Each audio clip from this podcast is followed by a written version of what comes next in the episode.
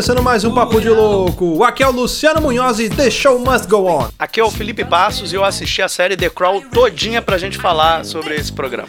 Caralho, The que Crow, bosta. Você velho. sabe o que a gente vai gravar hoje? É Queen, não é Queen? A a Queen é a rainha, pô. Elizabeth. Fala pessoal, aqui é o Luiz Runzo. Queria a carreira do Quiz só deslanchou depois que eles fizeram a trilha do Highlander. Muito bem, senhoras e senhores. Olha aí, vamos falar sobre eles: Roger Taylor, Brian May, John Deacon e Farrokh Bulsara, ele mesmo, também conhecido como Fred Mercury, ou seja, os meninos do Queen. Mas antes, vamos para os nossos e-mails.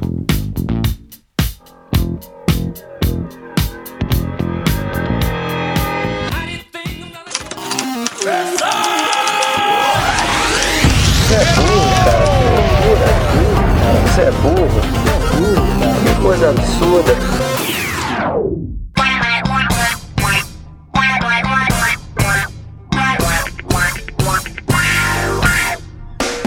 Para acompanhar a gente nas redes sociais, basta procurar por Papo de Louco no Facebook, no Twitter ou no Instagram. E para ajudar o Papo de Louco a crescer ainda mais, é muito fácil. Basta você compartilhar os episódios com seus amigos em suas redes sociais. Assim, você estará ajudando na campanha do Ololô do Papo de Louco, colaborando ainda mais para aumentar o alcance da nossa audiência. E eu não posso deixar de falar das avaliações lá na iTunes Store. Deixa lá suas 5 estrelinhas e um comentário bem bacana. Lembrando que as avaliações serão lidas neste quadro. E para o ouvinte que deseja nos ajudar financeiramente, você pode colaborar através do PicPay, do Padrim e de doações lá no PayPal. Qualquer contribuição é muito bem-vinda, e dependendo da sua contribuição, você pode ganhar recompensas e brindes exclusivos do Papo de Louco. Para você que está chegando agora, lembre-se de assinar o nosso podcast. Ele é gratuito, está disponível lá na iTunes, Spotify e principais aplicativos desta mídia para smartphone. Além do podcast, para você que quiser conhecer o nosso conteúdo na íntegra e a nossa loja, entra lá no nosso site. Tá esperando o quê, rapaz? Acessa lá, é papodelouco.com.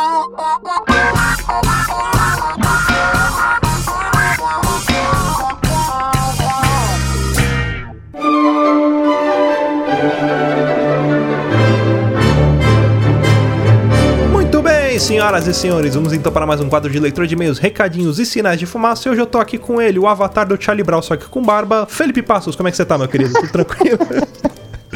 Essas entradas são as melhores coisas do mundo, cara. Sou eu, eu estou aqui novamente. Olha aí, tudo tranquilo? Como é que vai essa vida aí? Só no Somebody Love, curtindo o carnaval aí no Rio. O carnaval no, no Rio vai até outubro, novembro, né? Não, termina no fevereiro. Aí começa o outro. começa o outro. Olha aí, Felipe, lembrando a galera, quem quiser comprar as nossas canecas e o nosso Funko Pop ali, é só acessar papodilouco.com barra store e encontrar lá os nossos produtos de altíssima qualidade. E olha só que bacana, nós estamos nos aproximando do nosso programa de número 100. E adivinha o que, que vem por aí? DJ Lucy Nelson. Olha aí, ele tá chegando. Ele estará de volta em mais um programa nosso comemorativo de. de quantos? Quantos programas agora? 100 programas, olha só. Caraca, velho. Tem Quem alguns diria? programas extras aí, mas, né? Quem diria 100 programas? e o que, que significa isso? Nada. Nada. Só um número. É só um número. Bom, mas pra galera que quiser A- a- participar, é só mandar um áudio pra gente lá pedindo o seu trecho favorito que a gente vai fazer no esquema de rádio. A gente fez o programa número 50, é só escolher lá um trecho entre os programas de número 51 e 99 que a gente vai tocar aqui. Fazer aquele programa chocrível, cheio de sedução, magia e músicas românticas dos anos 80 e 90. Ah, bom, lembrando também que a gente tá com um sorteio lá no nosso Instagram. Então, lembrando que dia 26 deste mês nós iremos sortear um livro, Imperiais de Grambuelo. Olha aí, basta você curtir lá a nossa página do Instagram e marcar três amigos ali na imagem do livro que você já estará concorrendo. Ah, e nós estamos com outro concurso aqui, na verdade é um concurso, não um sorteio, né? Pra quem quiser participar, é o nosso concurso de Halloween. Então mandem relatos sobrenaturais pra gente que a gente vai fazer um programa. Vocês enviem até o dia 19 do 10. Manda lá pro nosso e-mail contato arroba que a gente vai ler aqui as histórias e comentar. E a melhor história vai ser, o autor vai ser contemplado com uma caneca muito especial aí. Caneca de cerâmica egípcia do Papo de Louco. que Queremos mandar para Sim. você. Isso aí é um tráfico muito, muito complicado que a gente faz, né? A gente tem uma galera que trabalha no Egito Uhum. e rouba, eles fervem a, a- a porcelana egípcia até ela derreter pra fazer no formato da caneca do Papo de Louco. Exatamente, extraído diretamente da tumba de Tutankhamon. Com um pouquinho de múmia. Um pouquinho, que é pra dar aquele gostinho no chá. Bom, vamos para a leitura dos e-mails. Lembrando, se vocês não quiserem ouvir os e-mails, vocês podem pular para 13 minutos e eu quero uma deitadura igual a do Fred. Ai. Felipe, neste quadro aqui iremos ler as avaliações lá da iTunes Store e os e-mails que forem enviados para contato arroba papodelouco.com. E olha só, quem mandou o primeiro e-mail pra gente foi o nosso amigo Nathan Floriano. Olha aí, fazia tempo que ele não escrevia pra gente. Ele escreveu assim: Bom dia, boa tarde, boa noite, boa madrugada. Olha aí, bom lembrar porque as pessoas esquecem da madrugada. Aqui quem vos fala é Nathan Floriano. Queria falar sobre Austin, lugar citado na leitura dos e-mails do último cast. E sim, tem um bairro aqui em Nova Iguaçu, cidade onde eu moro, logo depois de São João de Meriti. E até para quem mora em Nova Iguaçu, Austin é o cu do mundo. Alguns até chamam carinhosamente de nosso Acre. Caraca, olha aí, velho. Eu falei, eu tava na dúvida se era uma cidade ou era um bairro, né? Mas, É. mas ele existe. Exatamente, olha aí. E é o primeiro e-mail que a gente tem de um e-mail sobre e-mails. Olha que bacana. É um Inception de É e-mail. o Inception de e-mails. Pô, valeu, Nathan. Muito obrigado aí, cara. Eu vou ler o próximo e-mail aqui, que é do Gabriel Genebre, que sempre tá interagindo comigo no Twitter e botando frases maravilhosas. Ele tem uma frase pra cada momento da sua vida. Muito obrigado, Gabriel. É, ele sempre comenta com frases memoráveis, tipo, vai Bauru. Vai, Bauru. É, vai, Bauru. Gol, Bauru. Vamos lá. Fala, vagabundo. Me chamo Gabriel Genebre, tenho 24 anos. Aí botou uma carinha aqui safadinha, né? Sou auxiliar técnico de engenharia e vivo na melhor, na mais excêntrica, na mais icônica, na mais megalomaníaca cidade de Bauru. E gostaria de compartilhar com vocês uma das minhas várias histórias envolvendo malucos. Por volta de 2015, eu trabalhava como digitador no recebimento de uma rede de supermercados na minha maravilhosa cidade. E nesse mercado trabalham pessoas peculiares. Uma dessas pessoas tinha fama de maluco e de esquentado, que é a melhor combinação que pode existir, de algum jeito. Que é um cara que ele é pavio curto e é maluco. É sempre maravilhoso. Vamos chamá-los de João. De João. João. João, é João, melhor. João é melhor. João, João é É, nome de é maluco. João É. do Rivotril, pronto. João do Rivotril. É porque tem que ter sempre, né? É, tem que sempre que ter o, o nome e o, e, o, e, o, e o adjetivo ali, né? Nem os Jonas do Farelo. É. né? Um belo dia me contaram que João do Rivotril não gostava assim, da irmã dele. Foi, foi você que inventou essa porra. Pois bem, cheguei cedo para trabalhar, como de costume, e logo vi o João do Rivotril balbuciando alguns palavrões. Lhe desejei um bom dia, no qual fui retribuído com um sonoro vai tomar no meio do seu cu. Caralho, Pois do nada. é, gratuito. É o João do Rivotril. Não É. esperaria nada menor, menos do que isso, né? Pois bem, como sou adepto da filosofia chumbo trocado não dói, proferi as palavras quem vai tomar no cu é a sua irmã lá em casa. Porra, aí, mim, aí você, com um cara que se chama João do Rivotril, você passou um pouco do limite. Mas tudo bem. Corri pra minha sala, me tranquei. Algum tempo depois ouvi o João batendo na porta querendo me pegar. E obviamente eu chorava de rir. Quando a poeira baixou, notei que as pessoas que trabalhavam no depósito me olharam com o olho arregalado. Achei estranho até que comentaram que esse João foi no açougue, pegou a maior faca que tinha lá e foi na minha sala pra me pegar. Puta que pariu. não me pegou, e só não me pegou porque o pessoal conseguiu tirar a faca da mão dele. Enquanto ele. Eu, eu tô imaginando o Gabriel fazendo alguma coisa, tipo, sei lá, comendo uma maçã e por trás, assim, atrás uma puta treta, né? Agarrando o maluco, segura aí! Uma maluca. Comendo cheetos debaixo da mesa e rindo, né? Nunca havia feito tanta força no toba pra não cagar nas calças. pois bem, no mesmo dia encontrei esse João na saída do trabalho. E ele veio pra cima de mim armado com uma pedra nas mãos. Quando vi aquele touro enlouquecido, enlouquecido vindo com a pedra pra cima de mim, peguei uma ripa que estava no chão e fui gritando pra cima dele. Me contaram que ele era medroso, então era a minha chance de sobreviver. Resultado: ele peidou na zorba, porque eu estava tão armado quanto ele, e dali em diante passei a provocá-lo cada vez mais e comecei a namorar a irmã dele. Não, mentira. Eu não, não, não, não, já. calma, Deveria ter feito isso. É que ele, ele termina aqui dizendo que ele tem outras histórias muito piores que essa envolvendo malucos, mas acho que meu e-mail está muito comprido. Tenham todos um excelente dia, pau na máquina e vai Bauru. Vai Olha, Bauru. Bauru. Grande. Dizem que quando um urso vem pra cima de você, você tem que levantar o braço pra mostrar que você é alto e dar um berro. É, você tem, fez que, você tem que assustar ele. Exatamente. Bom, o próximo e-mail que mandou pra gente foi o Jonathan Silva. Olha aí. Salve, loucos! Tudo bem? Aqui quem fala é o Big John Saramago. Peço de, que a gente, ele, o último e-mail ele escreveu todo sem vírgula. Ele colocou aqui: Peço desculpas pelo último e-mail sem pontuação. Estava anônimo, está perdoado. Importante é escrever, né? Quando ele ia apertar o ponto, passava num buraco. Aí dava um probleminha e não conseguia. Exatamente. Vim falar um pouco sobre WWE, que assim assisto, por sinal, passa na Fox no Sport 2. Olha aí que beleza. Quem quiser assistir, paga nós Fox Sport 2.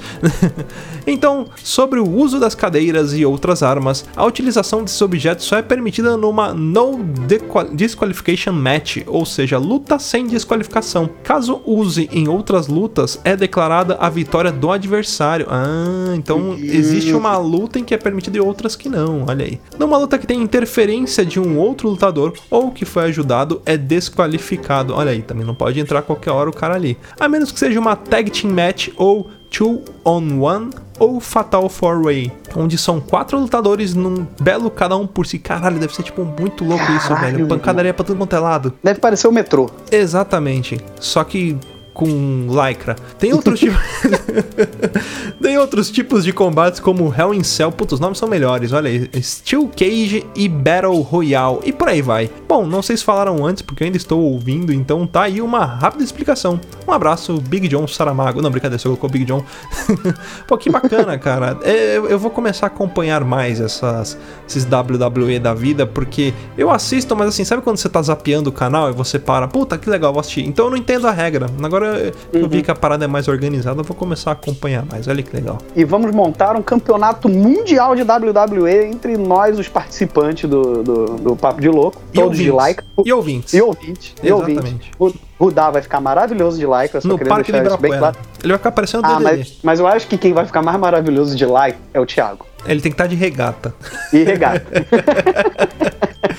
É, galera, muito obrigado pelos e-mails. Lembrando, pessoal, que quiser ajudar a gente aí, contribuir financeiramente, basta assinar lá os nossos planos no padrim.com.br barra papo de louco ou no PicPay, lá no picpay.me barra papo de louco, tudo junto. Então você pode contribuir a partir de um real e dependendo da sua contribuição, você pode ganhar uma recompensa muito bacana. Eu queria aproveitar esse momento para agradecer aos nossos padrinhos. Então ficou meu muito obrigado aqui ao Lucas Padilha e o obrigado do Felipe ao Gustavo Leitão, um obrigado do Thiago ao Yuri de Paula, um obrigado do Luiz para o Pensador Louco, um obrigado pro Josivan Pereira do Jano Garcia, um, um obrigado do Lucas Padilha pro Josivan Pereira, um obrigado do Pensador Louco pro Brendo Marinho, e um obrigado do Gustavo Leitão pro Sebastião Nunes, e um obrigado da minha mãe para todos vocês, e um obrigado de todos vocês para o Norberto Machado Neto. E é isso aí.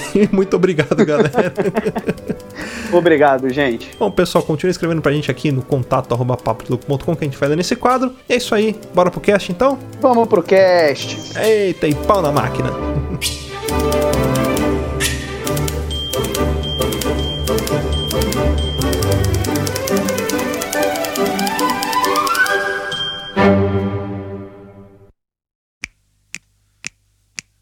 She keeps a Moet Chandon in a pretty cabinet. Anthony cake, she says, just like Marie Antoinette. Farroque Bussara era um nome muito mais foda, cara.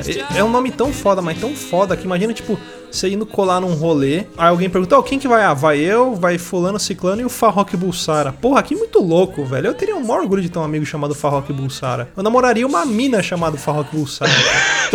Ou só Bussara, né? Ou só Bulsara, né? É, meu nome é Jussara. O que que você quer? Minha, minha irmã, Bussara. Ou a Bulbasaura também, não sei. É.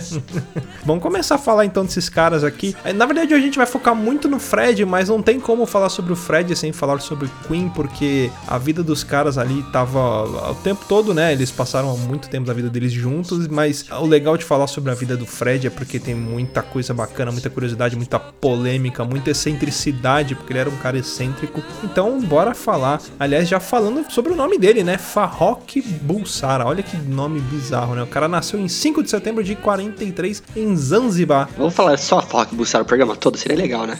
É, nasceu em Zanzibar, é, faz parte da Tanzânia hoje, né? Mas engraçado é, mesmo não nascendo na Inglaterra, ele é considerado como um dos maiores ícones britânicos até hoje, cara. É um, é um dos. Eu acho que é a única pessoa da lista de 100 maiores personalidades britânicas que não é britânico, tipo, de nascença. Porque a, a ilha de Zanzibar era colônia, né? Acho que por isso que eles deixaram passar, foi meio cota. Pode ser também, cotista. É que assim, ele, ele nasceu ali, o- o- os pais dele, né, eram persas, só que eles se mudaram pra ilha ali da, da, da ilha de Zanzibar, na época que era colônia inglesa, né, tanto que o Fred ele começou a estudar, que na época não se chamava Fred, né, a galera ali, os amiguinhos dele que botaram esse apelido nele de Fred. Eu não sei o porquê, será que, tipo, não conseguiam falar Farrock? Não, não entendi, né? Eu não consigo falar até o momento, então pode ser que seja uma Pode boa ser, possibilidade. É, um argumento Mas válido, Pode, né? pode ter sido um empecilho, né? Ou pode ser que não também. A gente tá só. Aqui, aqui a gente tem esse time de especialistas pra chegar em conclusões inconclusivas, né? Esse é o nosso Exatamente. objetivo. Mas o engraçado do, do, do Fred é que os pais dele, né, como falou, nas- ele nasceu em Zanzibar, só que é, os pais deles eram de uma religião persa, né? Era de origem persa e queriam muito que ele estudasse é, na Índia, então ele foi para um colégio, acho que no ensino fundamental, estudar na Índia, e lá que deu esse apelido, o pessoal deu esse apelido porque ele já tinha uma bandinha de coleguinhas lá na, na escola, e acho que o nome artistiquinho dele, vamos falar tudo no diminutivo, ficou Fred, né? É, ele se apresentava como Fred Bulsara naquela época, né?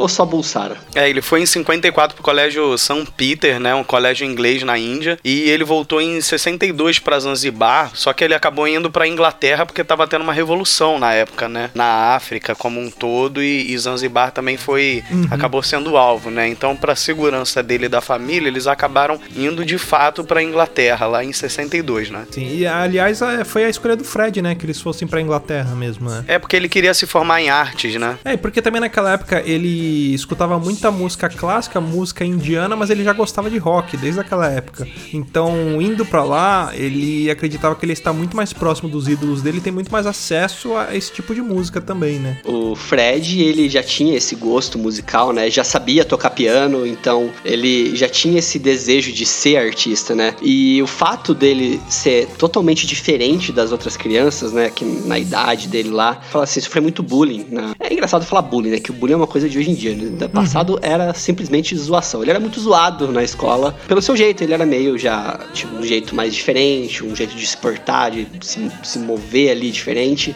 Já era um performer ali, já tinha a banda dele e era muito zoado. E isso fez a, ele ter uma característica, ser mais introvertido com o passar do tempo ali e ser uma pessoa não muito, mesmo tendo aquele, aquela explosão no palco, né, ele era uma pessoa muito tímida, muito fechada pra, pra amizade, pra contato, conversa e tudo mais. É, ele dificilmente falava sobre a vida pessoal dele, né? Um dos motivos também que a galera fazia muito bullying com ele era com em relação à boca dele, né? Aqueles dentes bem característicos dele, porque ele nasceu com quatro dentes a mais ali. Quer dizer, não nasceu, não. Os dentes nasceram depois. É, quatro dentes a mais ali que empurraram Pô, a o cara cara pra nasceu com quatro dentes a mais na boca. O cara é um tubarão, velho. Mas nasceram quatro dentes a mais ali na boca dele que empurraram pra frente. E ele nunca quis mexer nisso, né? Porque tinha dentista, né? Ele tinha- poder aquisitivo pra poder pagar um dentista, pra alguém cuidar dele. Tinha Mas ele, é, ele acreditava que na, mexia na, na característica acústica dele ali, né? Porque a nossa cabeça, vamos dizer assim, ela é uma caixa acústica também, né? E ajuda na propagação do som e tudo mais, né? Então ele. A boca do, do, do cara que é o cantor, o artista, né? A boca é como se fosse o escritório de trabalho dele, onde ele tem as ferramentas dele ali, né? Então se ele mexe e altera alguma coisa ali, provavelmente ele vai ter um- uma diferença no trabalho dele ali, que é a, que é a voz, né? É, o instrumento do, do, do cantor é a voz, né? Eu já eu me lembro de. Não vou lembrar nomes nem nada, mas tipo de cantores que com o tempo foram mexendo, tipo, mexe em plástica, vai crescendo e a voz vai mudando e o cara vai perdendo toda a identidade que ele tinha, né? Isso é meio comum, assim, tipo, pessoas irem mudando com o tempo e mudar totalmente a identidade, né? O tipo, o timbre, a voz, tudo isso mudar.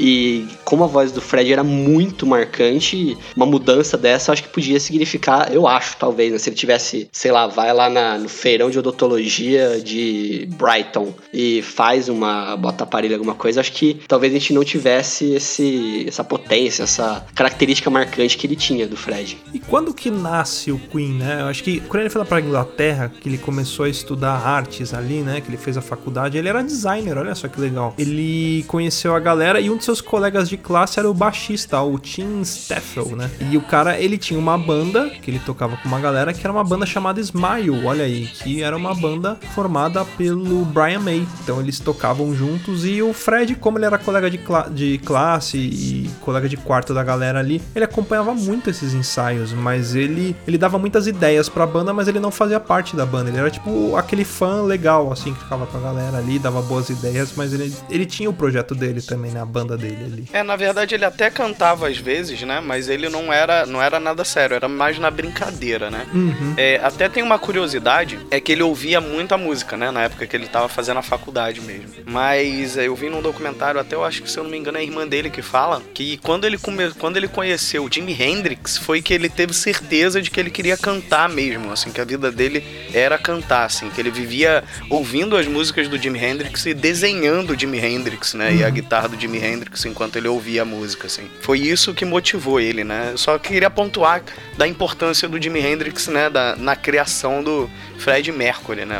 O ícone, né? É, era a referência do rock dele, né? Com o passar do tempo, né, é, as referências de, dos músicos vão mudando, né? Então, por exemplo, quem começou a querer fazer rock nos anos 2000, final da década de 90, tinha como referência o quê? Nirvana, tinha como referência Guns.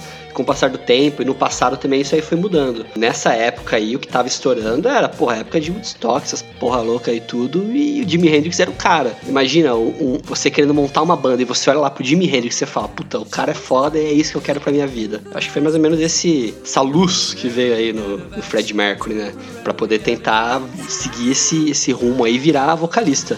Só que pessoal tem, tem o pessoal fala, né? Não sei, Luciano, você que é um músico renomado, o vocalista geralmente ele é o mais genioso da banda, assim? Costuma ser. Não, depende, cara. Acho que é cada. Depende da banda. Tem bandas que, sei lá, o guitarrista é uma grande referência. Tem caras que é tecladista, baixista, baterista. Varia muito, cara. Às vezes nem sempre o próprio vocalista ele é o cara principal da banda também. Você, por Sim. exemplo, pega a Eu- banda eu- do Van Halen. A galera tem como referência o Ed Van Halen, que é o, que é o guitarrista. O Sammy Haga, os outros vocalistas que vieram depois também. é, eles são referências também, mas você fala Van Halen, você lembra do guitarrista na hora. Eu acho que é porque a figura do, do vocalista acaba sendo um pouco mais marcante. Então, quando acaba sendo ele o cara da pá virada, eu acho que dá um enfoque, um destaque maior, né? De repente seja isso. O cara é o frontman, né? Às vezes fica o os holofotes sobre ele. Mas um fato engraçado sobre o nome, né, da banda do Queen, pelo que dizem, né, na, ninguém queria esse nome. Era um nome que o Fred Mercury queria e ele bateu o pé, discutiu, brigou, ficaram um mó tempão tentando decidir até todo mundo aceitar que Queen ia ser o novo nome da banda, né? Mas eu tenho, eu tenho algumas teorias a respeito disso, que isso não foi passado em nenhum documentário, você não acha em lugar nenhum. Mas qual era o nome da banda antes? Smile. E o Fred sofria bullying por conta do quê? Dos dentes. Sorriso. Então você ah, imagina a banda liderada por Ronaldinho Gaúcho, chamado Sorriso.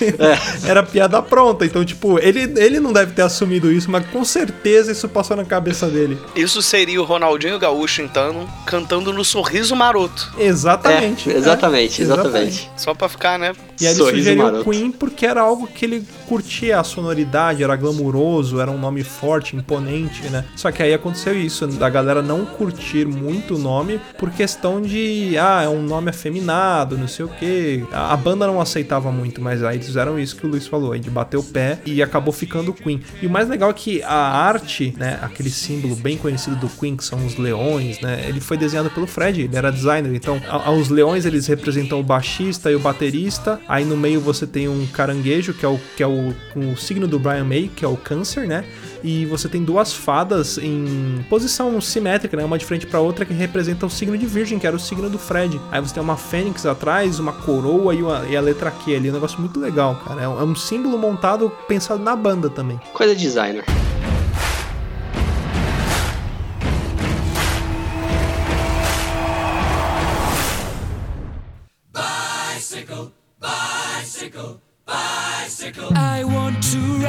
Mas a, essa questão até que você falou do nome, né? Do pessoal não aceitar muito, ser um nome que lembrava algo meio afeminado e tudo mais. Não é surpresa pra ninguém que o Fred Mercury, ele era, vamos falar assim, dizem que ele era gay, que ele era bissexual, mas que ele tinha relações homoafetivas, né? E chegou ao ponto de em um show, um dos primeiros shows da banda da década de 70 ali, a plateia começar a gritar e xingar, chamando eles de, de bicha, tudo mais ali na, na- durante o show.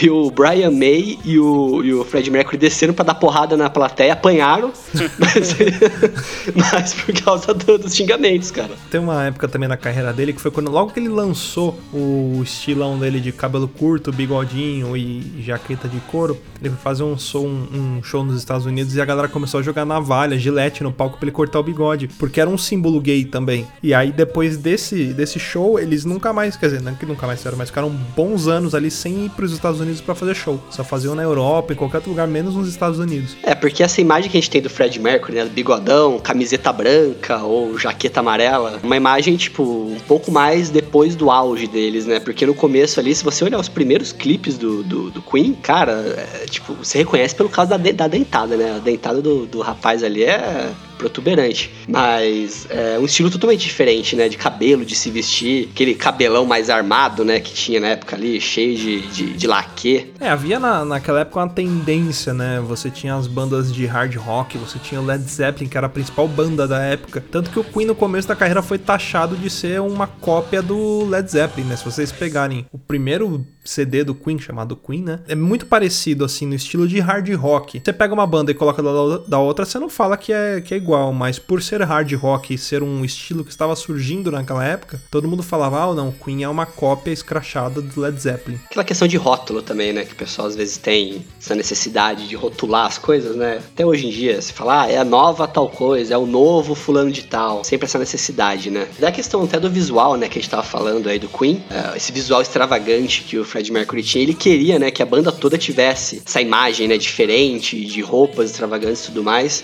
E fala que o. que o. Acho que o próprio Brian May também teve um show que ele não quis usar essas roupas aí, entrou de calça jeans e camiseta no palco, tipo, destoando totalmente do resto da banda. Tipo, normalzão E- ali, né? Normalzão, né? O tiozão que chegou agora, né? Tudo isso daí, tipo, ele foi conduzindo, né, a carreira do Queen. Se você pegar a própria discografia do Queen, você vê umas, a evolução, né, dos estilos, até de tipo de música, de sonoridade, no decorrer dos discos. É, você via que ele buscava muito a inovação e ser diferente, né? Ele queria trazer sempre coisas novas ali e que fossem coisas que ninguém nunca tivesse feito e de uma forma muito bem feita. O Fred ele era muito perfeccionista, né? Tudo nele, até tava vendo num documentário, um dos companheiros e amigo dele ali é, falava: o Fred, tudo pra ele era perfeito, desde o corte de cabelo, a forma de sentar, como ele falava, quando ele compunha, tudo tinha que ser perfeito. Ele não admitia nada fora da, da linha, vamos dizer assim. Sabe quem que me lembra muito esse tipo de pensamento? Me lembra muito a linha de pensamento também do até do Bruce Lee. Não sei se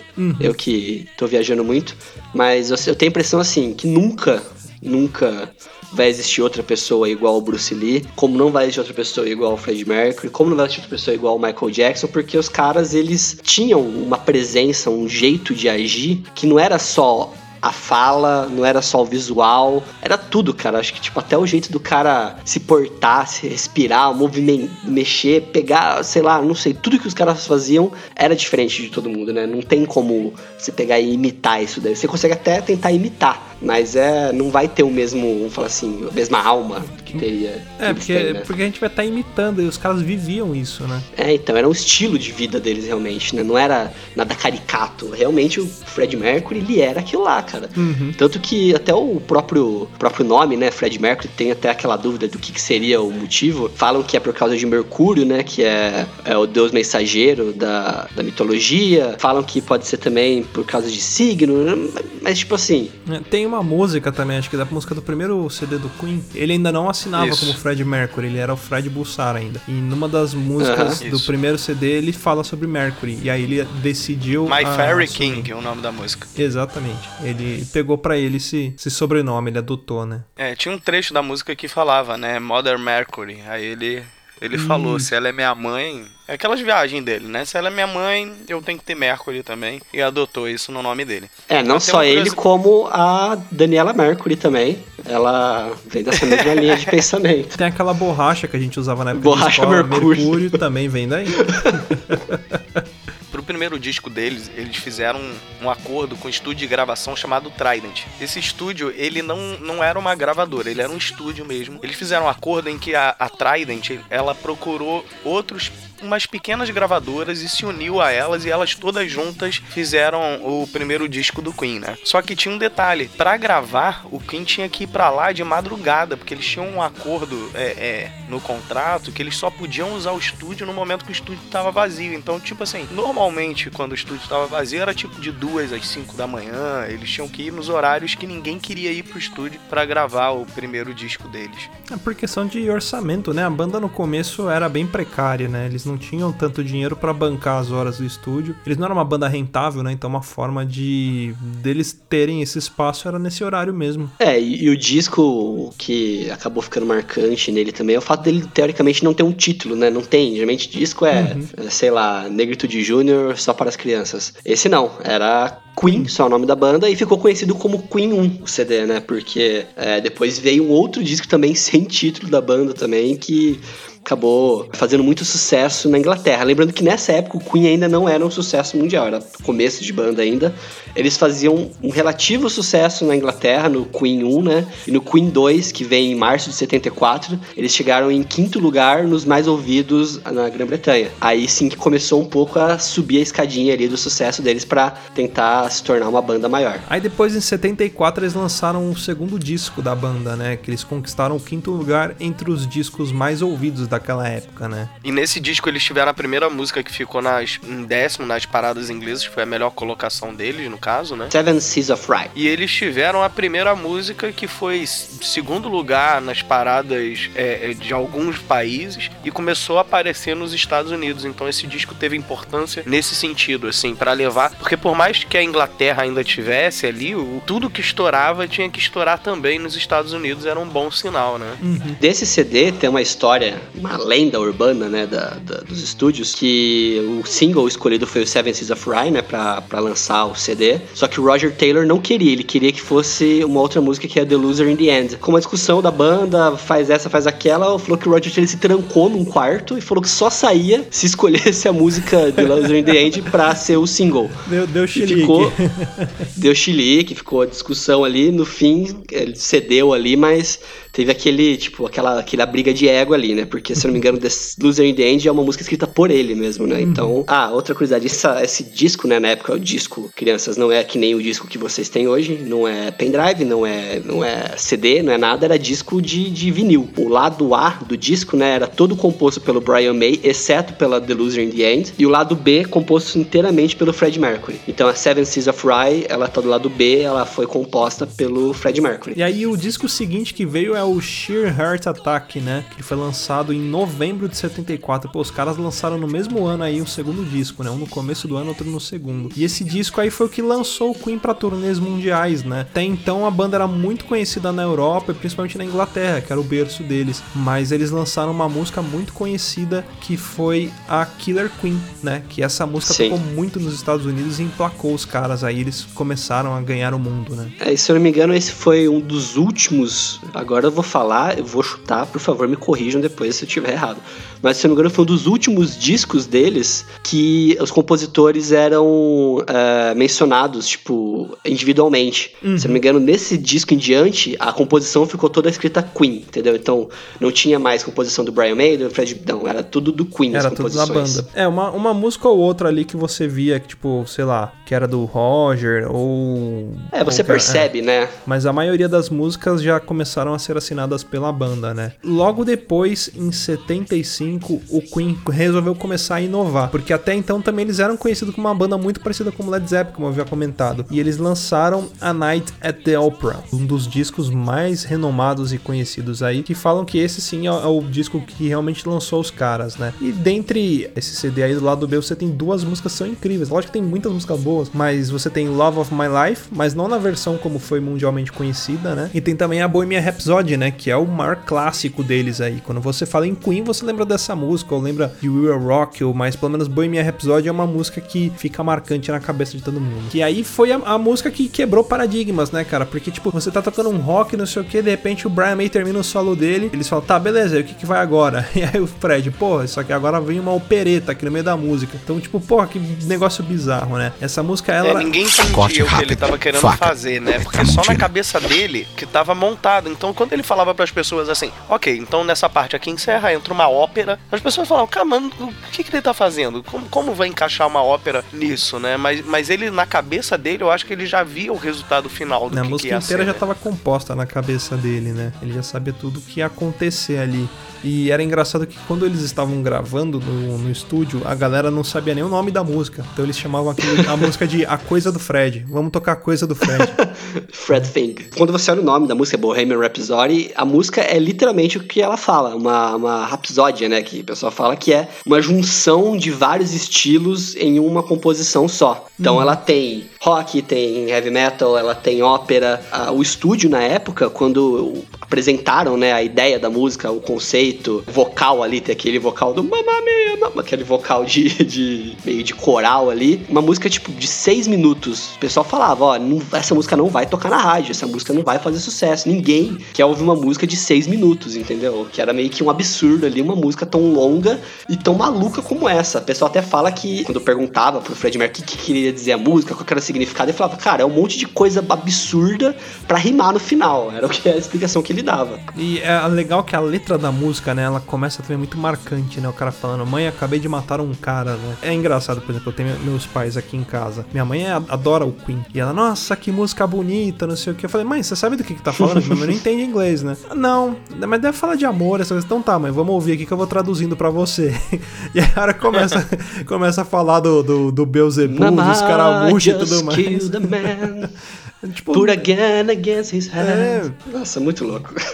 é legal isso, né? A gente perceber que a melodia é uma coisa tão bonita, só que a música ela é meio que trágica, né? Ela conta a história de um cara que mata o outro e tá com medo de ir pro inferno e, e aí ele encontra com o diabo. Pô, é um Parece negócio- uma tragédia grega a música, É uma sabe? Se tragédia você pegar, grega. Uhum. tipo, é uma tragédia grega. É, matou, foi pro inferno, tipo. E agora que é a mamãe. É, é o normal É, de é. E o diabo não quer deixar ele embora. E aí, tipo, ele fica com medo, querendo correr. Então, eu, olha, eu tenho algumas curiosidades sobre esse disco. Primeiro que ele foi considerado, né, como, como o Luciano disse, pelos especialistas de um dos maiores discos do rock, uma das maiores, né, vários singles e tal, foi um disco muito conhecido. Foi o primeiro disco de platina que eles ganharam nos Estados Unidos, foi com esse disco. Se eu não me engano, esse disco ele foi quádruplo de platina, né? Desse disco, uma música curiosa dele, né, que também é muito conhecida, é aquela Love of My Life, que falam que a música foi escrita pra Mary Austin, que foi o amor da vida, né, do, do Fred. É até engraçado a história de como eles se conheceram. E ela trabalhava numa loja que chamava Biba,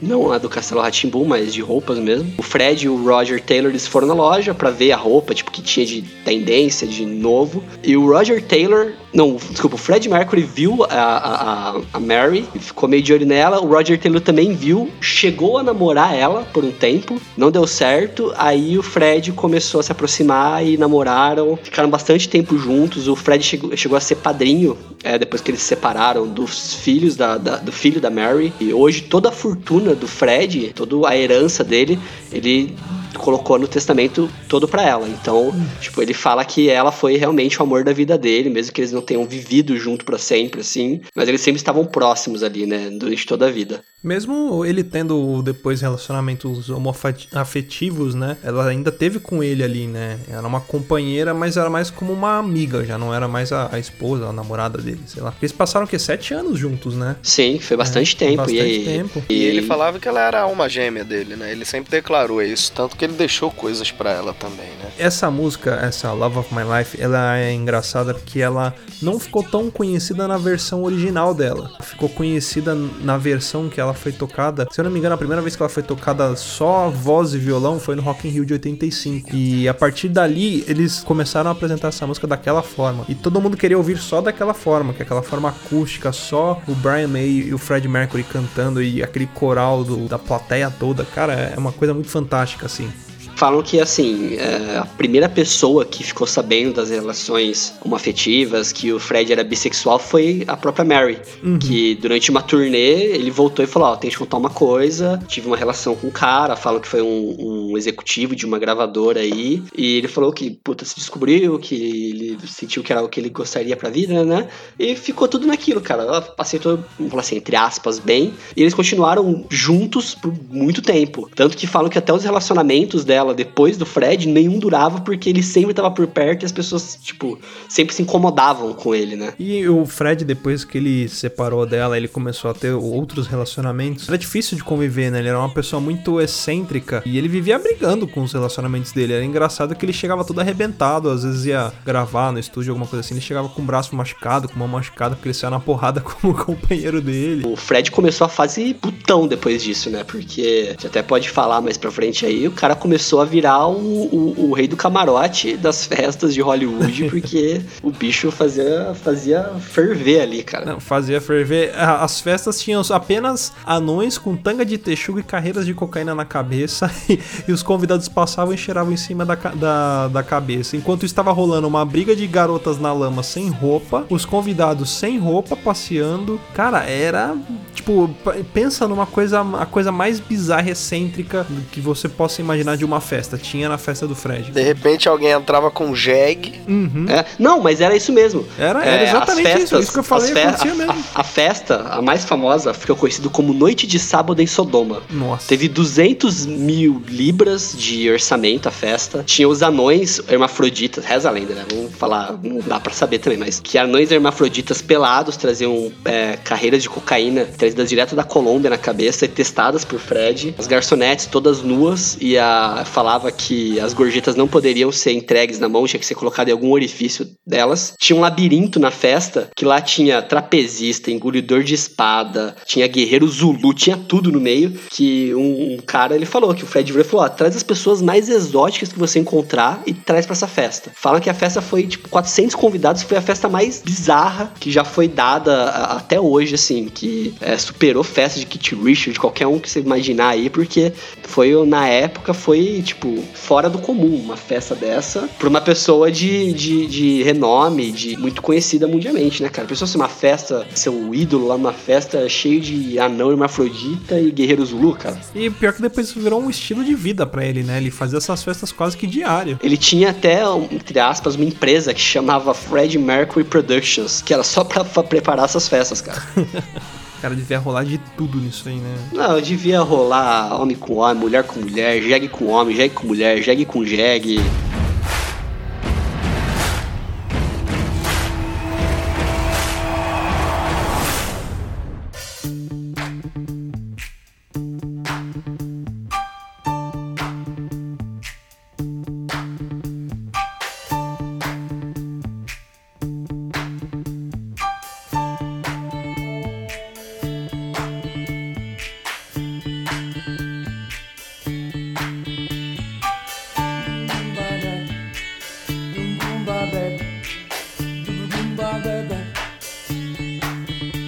Ah, e aí a carreira deles começaram a. Literalmente a carreira, né? Começou a deslanchar. Ah, o, o- Queen foi cada vez mais é, alcançando topos em paradas de sucesso e aí só mandando coisas boas, assim. Você tem em 1982, por exemplo, a faixa Under Pressure, que é muito conhecida do Hot Space. Você tem aquele álbum The Works de 84 que eles lançaram Radio Gaga. Ah, You Want Break Free também, que é um hino, assim. É muito legal, cara. E aliás, uma coisa que faltou a gente falar a respeito da Bohemian Rhapsody é que foi um dos primeiros videoclipes, né, a serem criados, né? Aquele, porque antigamente você não tinha as cenas da música, você só filmava a banda ali tocando. Então eles, o Michael Jackson, aquela galera daquela época que inaugurou esse lance de fazer videoclipe, né? O conceito, né, era bem diferente. Tanto que videoclipe de I Want to Break Free, cara, assim, quando eu assisti pela primeira vez, na época, 90 e pouco, eu fiquei meio em choque. Eu falei, cara, isso aqui é muito diferente. Tipo, tava acostumado com, sei lá, clipe de. que eu assistia muito, né? Guns N' Roses, Nirvana, né? Que também já eram trabalhados assim, mas aí você olhava falava, cara, olha isso daqui, cara. É um clipe daí, daqui a pouco cobre uma porta e tem um monte de gente carregando o Fred Mercury sem camisa. É, é um negócio, é uma parada muito louca, cara. E uma curiosidade é que esse clipe ele não deu treta na Inglaterra, ele deu mais treta nos Estados Unidos, onde ele foi proibido de passar, né? Porque na Inglaterra eles viram como, como humor, né? No- nos Estados Unidos, que era um pouco mais conservador, não. É, até tem aquela clássica entrevista da Glória Maria, né? Que ela pergunta pro Fred, né? Se é verdade que a música I Want to Break Free é, é sobre homossexualidade, essas coisas. E aí ele responde aquele not at all, not at all. né? E ele fala que é sobre liberdade, que não tem nada a ver. Tanto que a música acho que não foi nem composta por ele, foi pelo Brian May. A ideia do clipe foi do. Foi, foi. É, não, não- não- ele não, não teve tanta influência nessa Relação música. direta, é. É. E é engraçado falar disso porque tem gente que diz, né, que os membros da banda não, não sabiam desse lado homossexual dele, né? Só depois de um tempo que ele realmente assumiu isso e, e trouxe pra banda. A própria banda não, não conhecia isso, né? Era uma- ele era um cara muito reservado, como a gente falou no começo do cast. Ele não expunha a vida dele. Ele era exatamente a- aquela pessoa excêntrica no palco. A hora que ele saía do palco, ele era um cara contido, falava muito pouco sobre a vida dele, era bem reservado mesmo. É, mas a, a- a- ele era bem reservado e tanto que essa questão que você falou, né, da entrevista da, da Glória Maria lá, nunca atrelou isso com a imagem do homossexualismo, que ele sempre foi muito, mesmo sendo extravagante do jeito que ele era, ele sempre foi muito pacato, assim, público, muito reservado também, como a gente falou, que os relacionamentos dele não vinham a público, né? A imprensa britânica, aquela questão de paparazzi também e tudo mais, sempre quis pegar ele com um flagra, alguma coisa que pudesse, entre aspas, incriminar ele, né? Tipo, mostrar o lado dele homossexual, mostrar, expor, expor isso pro mundo, mas nunca conseguiu fazer isso sem o consentimento dele. Quando tudo isso começou a vir à tona, tudo mais, foi por vontade do próprio Fred de mostrar isso. Falando do I Want to Break Free, cara, é, é, quem já assistiu o clipe, vocês separarem no, no, no Roger, no, no, no Roger no clipe, ele tá muito bonito, Uma menininha. cara. Uma Tem, menininha. tem até uma curiosidade, né? Que falou que acho que o produtor da banda chegou e falou que pegaria ele, né? Que ele tava mó bonito, ele ficou meio puto Não, na hora falou- da gravação. o, o- o diretor falou, falou, nossa, Roger, você tá tão lindo que eu te pegava agora aqui, cara. e Aí tava ele ficou filmando. puto, ele sai. Foi o primeiro crossdresser, é o primeiro Laerte da história. Olha aí, ó. Tá vendo? Quem é Pablo Vittar perto de Perto de Roger. Roger? Mas um- uma outra música também que marcou muito, né? Falo uma outra música por conta da, da, da origem dela foi a We Will Rock You e We Are The Champion, né, cara? Que as duas músicas, teoricamente, foram compostas em seguida, né? Compostas não, foram gravadas em seguida, né? Acabava uma, logo em seguida já vinha outra. E viraram, pra, pra mim, assim, quando você fala de Queen pra qualquer pessoa que tenha um pouco de conhecimento, eu acho que a primeira que vem à cabeça são essas duas, cara. We Will Rock You e We Are The Champion. Viraram hinos, né? E naquela época era, era importante a gente falar também que o Queen ele vinha com todo esse movimento de música com ópera, com shows psicodélicos, essas coisas muito bem criadas. Só que naquela mesma época você tinha o movimento punk surgindo, que era, vamos dizer assim, a contracultura daquele momento. Então o punk era sujo, era simples, eram as músicas muito rápidas. E aí o Fred novamente inovou. Ele criou algo mais simples do que o punk, que foi o Will Rock, You, cara, que é uma música que você tem praticamente três batidas ali e a galera cantando junto, que é algo muito simples também. Foram duas músicas que foram feitas, foram pensadas pro público cantar com a banda, né? A, a composição já foi pensando nisso. Essa música vai ser com o público. É, é muito genioso pensar dessa forma, assim, né, cara? Você trazer era uma coisa, era uma característica muito boa do Fred de conduzir o show, de estar sempre com o público na- nas mãos dele. ele fazia o que ele queria com o público, né? Teve até um momento em um dos shows que eles fizeram que tem uma cena muito marcante que dá um problema na guitarra do Brian May e aí o Fred fala, chá comigo, matou no peito. Aí ele começa a cantar com a galera da- do estádio lotado, fazendo aqueles. Cara, e ele conduziu aquilo e foi assim, foi a loucura, a galera aplaudiu e tudo mais. Enquanto isso, os caras resolveram um problema técnico e ninguém percebeu que rolou esse problema por conta dessa condução que ele tinha, né? Essa, esse, esse carisma que ele tinha, esse contato que ele tinha com o público, né? Isso, isso aí eu acho que foi até no Live Aid. Ele fez algo parecido no Live Aid também, né? É um dos shows mais conhecidos da banda também, Live Aid, né? O Live Aid é curioso porque, assim, foi um- aconteceu em dois lugares ao mesmo tempo. Foi em Wembley e foi foi no John F. Kennedy Stadium, na Filadélfia. Então foi em Londres, na Filadélfia ao mesmo tempo. E, cara, era muita banda. Eram mais de 50 bandas. É, foi transmitido para mais de 1,5 bilhões de pessoas. E cada show tinha que ser muito rápido, porque foram várias horas seguidas de espetáculo, né? Então acabava um show, falava até que tinha um palco giratório e começava o outro em seguida. E o show, cara, esse show do Live Aid do Queen, você acha, você acha na internet fácil? Ele tem, se não me engano, 20 e poucos minutos só. Uhum. É Só que assim, ele é, ele é muito intenso, cara. Ele começa com o Bohemian Rhapsody, já vai pra outra, vai emendando, faz esse, essa brincadeira com a plateia. Cara, você piscou, acabou, cara. Tipo, passaram 20 e poucos minutos, ele tocou várias músicas, só sucesso e, e o show acabou. Então, ele foi considerado como um dos maiores, das maiores performances do Queen e do rock da história, né? E realmente é um show que se você assiste, bem marcante, assim, você, várias é, imagens, virou um, um marco da história da banda, né? O resumo do que era o Queen esse show, né, cara? Exatamente. Eu acho que dois shows assim que ficaram marcados assim na história do Queen, pelo menos pra nós aqui né, no Brasil, é o Live Aid e o Rock in Rio. Que eu acho que o show do Rock in Rio deles também, é, se você procura, você acha, e eles mesmos falavam que foi um dos melhores shows. Falaram que tinha 600 mil pessoas assistindo ali o show, foi coisa absurda. Nossa, cara, imagina, é muita gente, bicho. Não, imagina você conduzir toda essa galera e deixar todo mundo pilhado no, na- no show. Aquela transmissão do Live Aid, ela também, além de atingir 1.5 bilhões, ela, ela foi transmitida através de 13 satélites, que é uma parada muito louca pra aquela época, e chegou a 89 países, né? Caraca, é muita Não, coisa, é, né? foi absurdo, absurdo. Porra, pra 85, meu irmão, isso aí Porra. era mexer com muita gente, envolvia muita gente, envolvia muita coisa, cara. Ah, eu acho que na- até aquela época foi um dos maiores eventos é, televisionados. Eu posso estar errado, mas eu acho que foi um dos maiores eventos televisionados naquela época, porque, cara, é muita gente e era muita banda. Então, o, o Queen, ele veio pro palco pra fazer o show deles, sei lá, já tinha passado por uma carta, tinha passado um monte de gente fudida ali, cara. E chegar e fazer o que eles fizeram ali é, não é pra qualquer um, não. Cara, um dos grandes eventos também, é, o Queen ele, ele foi marcado por grandes passos assim, né? Grandes marcos. Eu acho que uma das coisas que ficaram mais marcantes foi a participação do Queen nas Olimpíadas de Barcelona. Eles compuseram algumas músicas que foram temas ali e houve uma parceria muito legal também com a cantora lírica, né, a Montserrat, que eles realizaram lá em 88, cara, e cara, foi fantástica, uma música muito muito forte também ali, é, aquela Barcelona deles, né? É, e o Fred ele falava que um dos sonhos dele era poder cantar ao lado dela, né, cara? E chega, ele chegou nesse nível, conseguiu pegar uma cantora lírica muito respeitada na época, e o cara fez um CD inteiro cantando ao lado dela.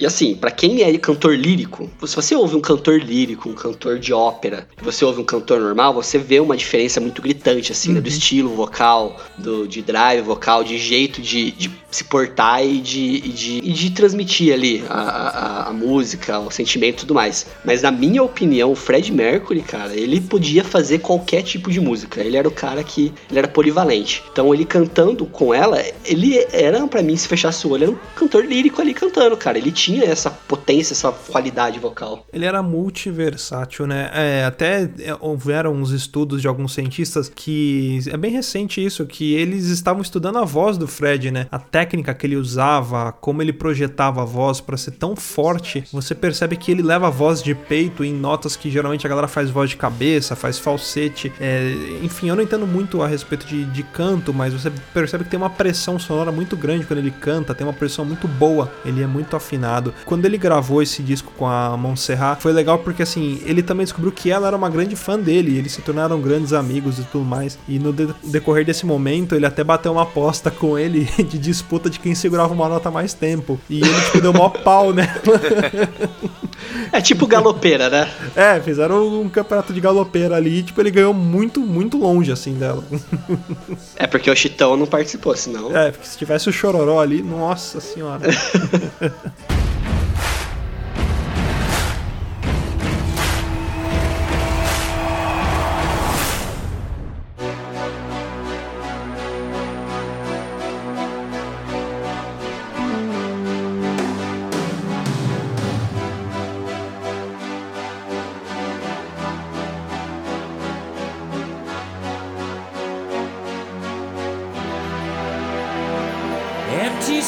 A banda, cara, lá depois que ela atingiu esse sucesso, né? Que veio depois de tudo isso, fez música pro Flash Gordon, que mesmo sendo um filme meio bosta, era um filme grande na época, né? É, batia de frente com Star Wars ali. Fez a trilha também, fez a, a It's a Kind of Magic e Wants to Live Forever pro Highlander também. Puta som, né? Nossa, Wants to Live Forever é animal. A Kind of Magic também é animal. Falam que no clipe, se não me engano, era o o Roger tava bêbado no clipe, mas é, histórias que o povo conta também. A banda começou a ter um pouco mais de cuidado, né? Do jeito que ela tratava, né? Até mesmo com, com mídia e tudo mais. E falam que eles começaram a tomar o cuidado de nunca viajar os quatro juntos. Eram sempre dois aviões, dois em cada avião, pra se caísse um avião, a banda podia continuar com os outros dois. É que é o que tá rolando hoje em dia, né? Porque o Fred infelizmente morreu. O baixista da banda aposentou. E hoje em dia quem segue turnê ainda é o baterista e o guitarrista, né? Que eles de vez em quando fazem alguns shows e convidam alguns artistas para participarem. Até no, no, no Rock in Rio eles tiveram a presença aqui com o Adam Lambert. O Adam no vocal. Lambert. É. É, e assim, pode colocar Adam Lambert, quem quiser, mas acho que nunca vai. Aquilo que eu falei, é, não dá pra substituir.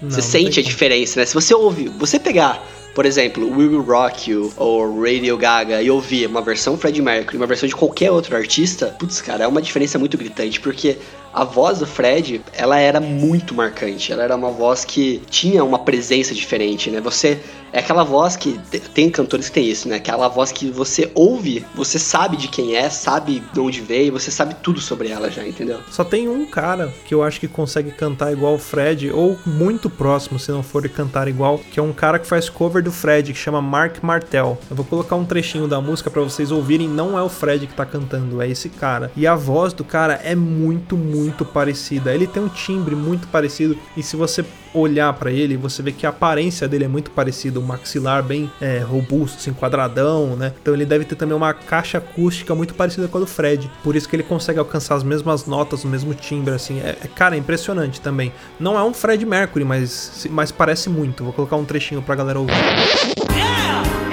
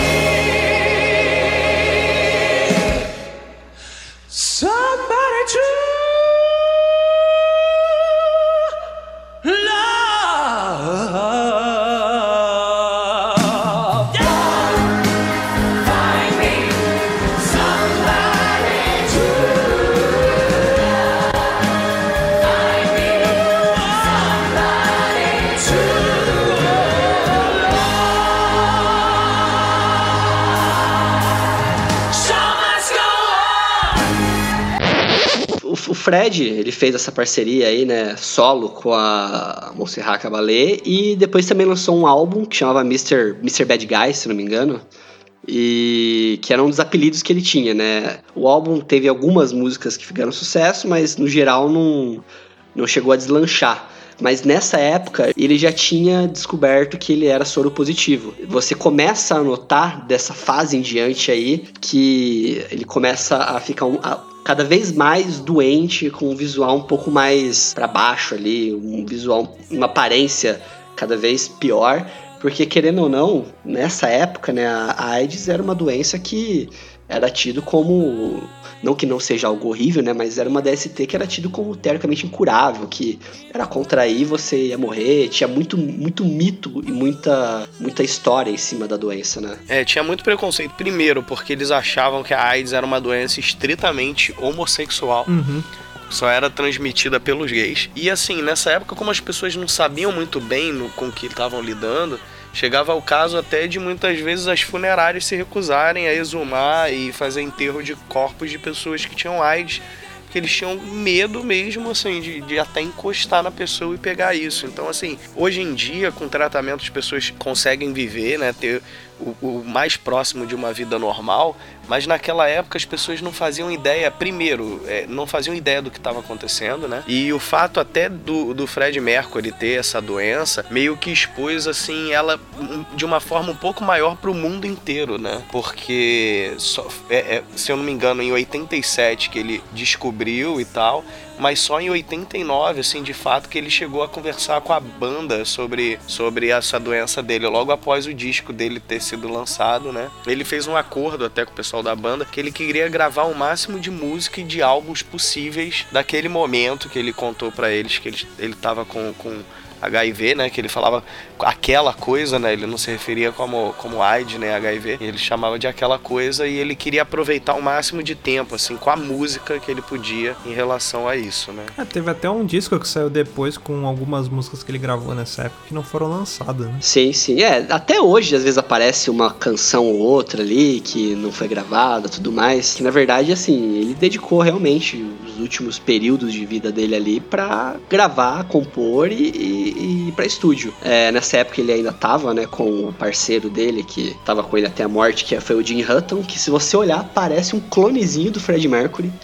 Porque também é bigodudinho, é parecidíssimo com ele, cara. Era, era um estilo da época, né? Era o estilo de caminhoneiro que eles falavam, né? É, era, era o símbolo, assim, era o estilo gay da época, né? Eles tinham- eram todos parecidos, tinha aquele bigodinho, o cabelinho tudo parecido, andar tudo sem camisa. Então o ratinho Que viadão bonito, hein? Olha! Mas o Fred ele foi adoecendo cada vez mais, né? Até a última, a última música que ele gravou o videoclipe, né? Dá pra ver bem na cara dele, né, cara? Tá bem magro, fala que teve muita maquiagem. E o clipe ele chega a ser preto e branco exatamente pra disfarçar ah, o aspecto dele. Ele tava com muitas manchas no corpo, né? Que Sim. na verdade, quando você contrai AIDS, você não morre de AIDS, você morre de da sua imunidade cada vez mais baixa e de problemas que vão surgindo por isso. Tanto que ele morreu de pneumonia, né? O Fred Mercury. É, você começa a baixar a imunidade, pegar um monte de doença, né? De- sobre esse clipe aí, tem algumas imagens do dos bastidores.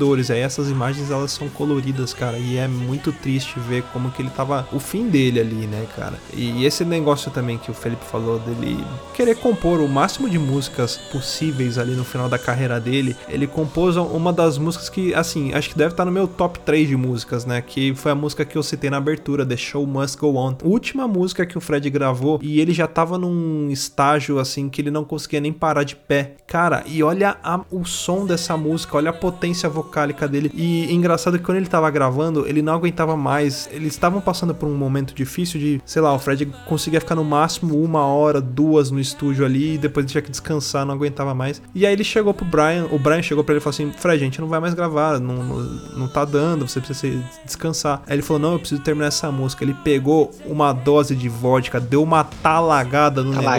negócio, virou. O bicho levantou da cadeira de roda e cantou aquela música, cara. que Parece que tirou da alma o, o som, assim. Você não percebe que ele tá doente pelo som da música, cara. É, é É o poder impressionante. do corote. É o poder da corotinha ali. E a, e a música preto e branco é o These Are the Days of Our Lives. Procurem aí que vocês vão É. encontrar também. Mas, cara, essa fase dele, assim, é bem triste, né? Porque, na minha opinião, todas essas músicas desse, desse último período do Queen e do Fred Mercury soam como uma despedida, né, cara? The Days of Our Lives é, uma- é meio que uma despedida. The, Mu- the Show Must Go On. Todas elas são despedidas, assim. Como se ele estivesse dando adeus para as pessoas. Ele soubesse que tava num estado, estágio bem pesado ali da doença, né? É tanto que assim, no dia que ele. Ele, já, ele sabia que ele já estava muito próximo do fim dele. Um dia antes dele falecer, ele revelou pro público que ele de fato assumiu que ele tinha AIDS e que ele não tinha pouco. que ele tinha pouco tempo de vida e tudo mais. Escreveu uma carta pro pessoal. E um dia antes ele divulgou, publicou isso, e no dia seguinte ele foi encontrado morto lá na mansão dele lá na Alemanha, que era onde ele estava residindo. Nos últimos dias dele foi muito triste porque ele estava praticamente recluso. Ele estava encarcerado dentro de casa, ele não saía pra nada, com exceção para ir nos- nas consultas médicas, mas era, era em casa e médico só, essa era a rotina dele. É, chegou um momento que ele, ele não conseguia mais nem levantar da cama, né? E nos últimos dias dele, ele acabou pedindo pra parar de tomar os remédios dele, porque ele já viu que ele já tava muito debilitado, né? Parou de tomar os remédios de combate, né, ao HIV e continuou só com os remédios pra dor, né? Porque ele meio que viu que já che- tinha chegado ao ponto do inevitável, né? A ladeira já tava mais embaixo do que no topo, então não, ele, ele eu acho que quis se livrar daquilo tudo, né? E, e só não sentir dor, né? Até o fim. Depois que ele faleceu, né, é, o, o corpo dele foi cremado e as cinzas dele foi entregue pra essa companheira que ele teve aí. E A Mary. É, é, pra Mary. E ela enterrou em um local secreto que ela não divulga pra ninguém. Então ninguém sabe onde está as cinzas do Fred Mercury. O Kit Richards cheirou. Né? Mas é. Foi ele que cheirou as cinzas do. do, do Foi. foi. O pai dele. Do pai dele, né? Puta que pariu.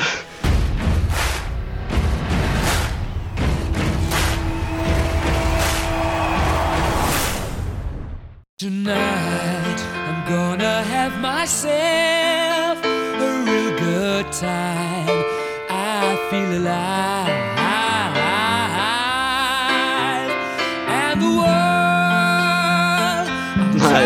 Falando em cinzas e tudo mais, é engraçado ver como é que a relação dos artistas nessa época era, né? Porque, por exemplo, Michael Jackson, ele era bem próximo, ele sempre quis fazer uma parceria com o Fred Mercury. Falam que nunca deu certo porque o Michael sempre quis levar a lhama dele pro estúdio. Era bizarro. E o Fred nunca aceitou. Mas aquela música Another One's Bite the Dust, é, ninguém gostava dela. E foi o Michael Jackson que convenceu o Fred e a banda a colocar no CD.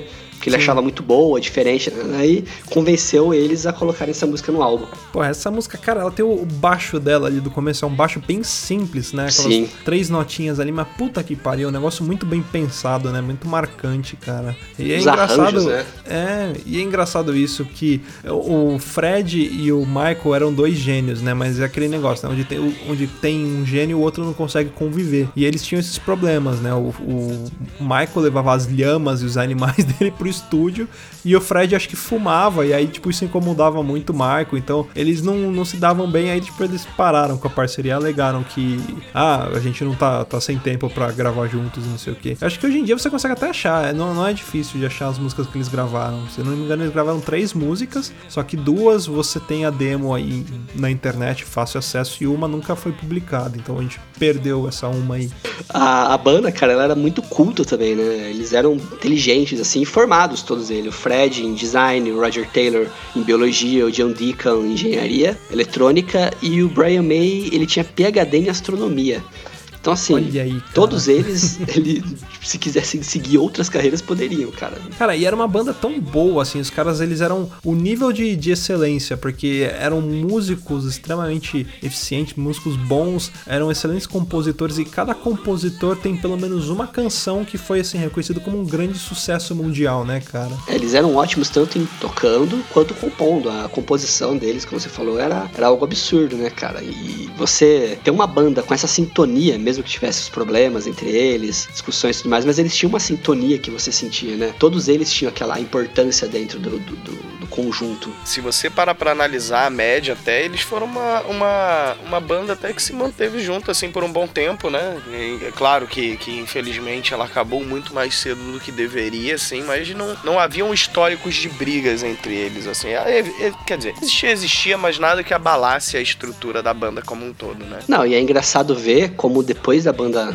do Fred ter falecido, a banda ter acabado, como as pessoas, tipo, mudam, né? Tipo, e... mas mesmo assim continuam justo. Por exemplo, o Brian May virou, como disse o Luciano, como é que você chamou o Brian May hoje em dia, Luciano? Ele é o live action do Veia Quacker. Vera Quaca, cara. O bicho tá. ele, ele e o Jimmy Page, cara, vocês estão disputando quem que vai ser o cosplay de Veia Quacker O mais bicho perfeito. tá parecendo a Muriel do Coragem, velho. O cara tá. Tava parecendo minha tia, né? Minha tia Judite. Mas é, a banda continuou, cara. É aquilo lá, o show must go on. Claro que nunca com, a mesma, com o mesmo nível, mas vários shows tributo, vários eventos foram feitos depois, né? E shows ah, pelo mundo com o que restou da formação. Só que assim, infelizmente, cara, meio tendencioso, mas Queen ele morreu junto com o Fred Mercury, né, cara? É difícil você não atrelar a imagem dele, né? Mas o, o que era engraçado da banda, cara, que mesmo essa sendo porra louca do jeito que eles eram, uma vez eles não chegaram a ser presos nunca por porte de droga nem nada, uma vez chegaram até a deter eles, só que só encontraram aspirina no carro, ou às vezes eles deram aquela compactada, Que né? sorte, né? A única vez que não tinha. É, a única vez, né? Só tava com dor de cabeça. Mas uma coisa É. que, uma história que eu acho muito bizarra, que você deve saber até um pouco mais, Luciano, é da, da guitarra, cara. O Brian May, ele é o guitarrista da banda, cara. E aquela guitarra dele é um. um- pra- Pra quem toca guitarra, é, conhece essa história, né? É um modelo muito diferente. Você tinha naquela época modelos de Stratocaster, você tinha aquele modelo Les Paul, que era bem conhecido, cara. E o Brian May, ele construiu a própria guitarra. E olha só que engraçado, ele usou, tipo, madeiras que ele tinha de uma lareira na casa dele pra fazer e montou toda a parte elétrica. Ele toca até hoje com uma. Ele não usa palheta, ele usa uma moeda antiga. Olha só que engraçado. E ele usou, além disso. Maneira, estileira, É, estileira, né? Esse timbre dele, né, é bem característico. Porque assim, quem, quem toca algum instrumento percebe que não só a construção do instrumento influencia na, no timbre, mas também a, a sua mão, né? Tudo, tudo isso influencia no timbre. E, é- e, a- o fato dele usar uma moeda antiga também ali influencia pra dar aquela característica especial toda do, do timbre da guitarra dele, que é um timbre bem diferente também. Ele também, rapaz, era um rapaz como eu. Como eu. Como eu? lindo. Ele era carioca? Como eu, apaixonado. é, carioca. Não, apaixonado por gatos. Tanto que o disco dele, solo, ele dedicou os gatos dele, rapaz. Ah, é verdade. Só Tem a musiquinha da, da Dilala, que era a gatinha dele. Cara, eu, eu tenho uma teoria que se Fred Mercury estivesse vivo até hoje, ele ia ser tipo aquele tiozão que tem Instagram só de gato. Ele ia fazer um Instagram só pro gato dele. Exatamente. Mais nada. Que nem o cachorro do Alok, Tipo isso. Ou o Elvis, que era o macaco do latino. que descansa em Deus paz. tenha. Cara, tipo, foi do. Caralho, vou encerrar falando sobre Fred Mercury. Uma inserção do latino, velho. É pra fuder, né, velho? Literalmente um papo que de louco, né? Pior que. Não, pior que muitos jovens aí, a, a, a, a única. A única. O único vínculo com o Fred Mercury é o Fred Mercury prateado, né? Do, Papai do também. Nossa, cara, desenterrou essa também. Papai fugiu? Cadê papai? Cadê papai? Se bobear, tem muitos jovens que não sabem o que é o Fred Mercury prateado do pânico também. É verdade, tem essa geração Essa também. geração aí já não, não sabe o que é também, não. Então, eu acho assim, tem uma coisa específica aqui que a gente tem que deixar claro, que a história do Fred Mercury é, a- ensina pra nós, que é o seguinte, crianças, nunca vão ao dentista. Ok, é uma bosta. Que, que merda, hein? eu não sei, né? eu não sei.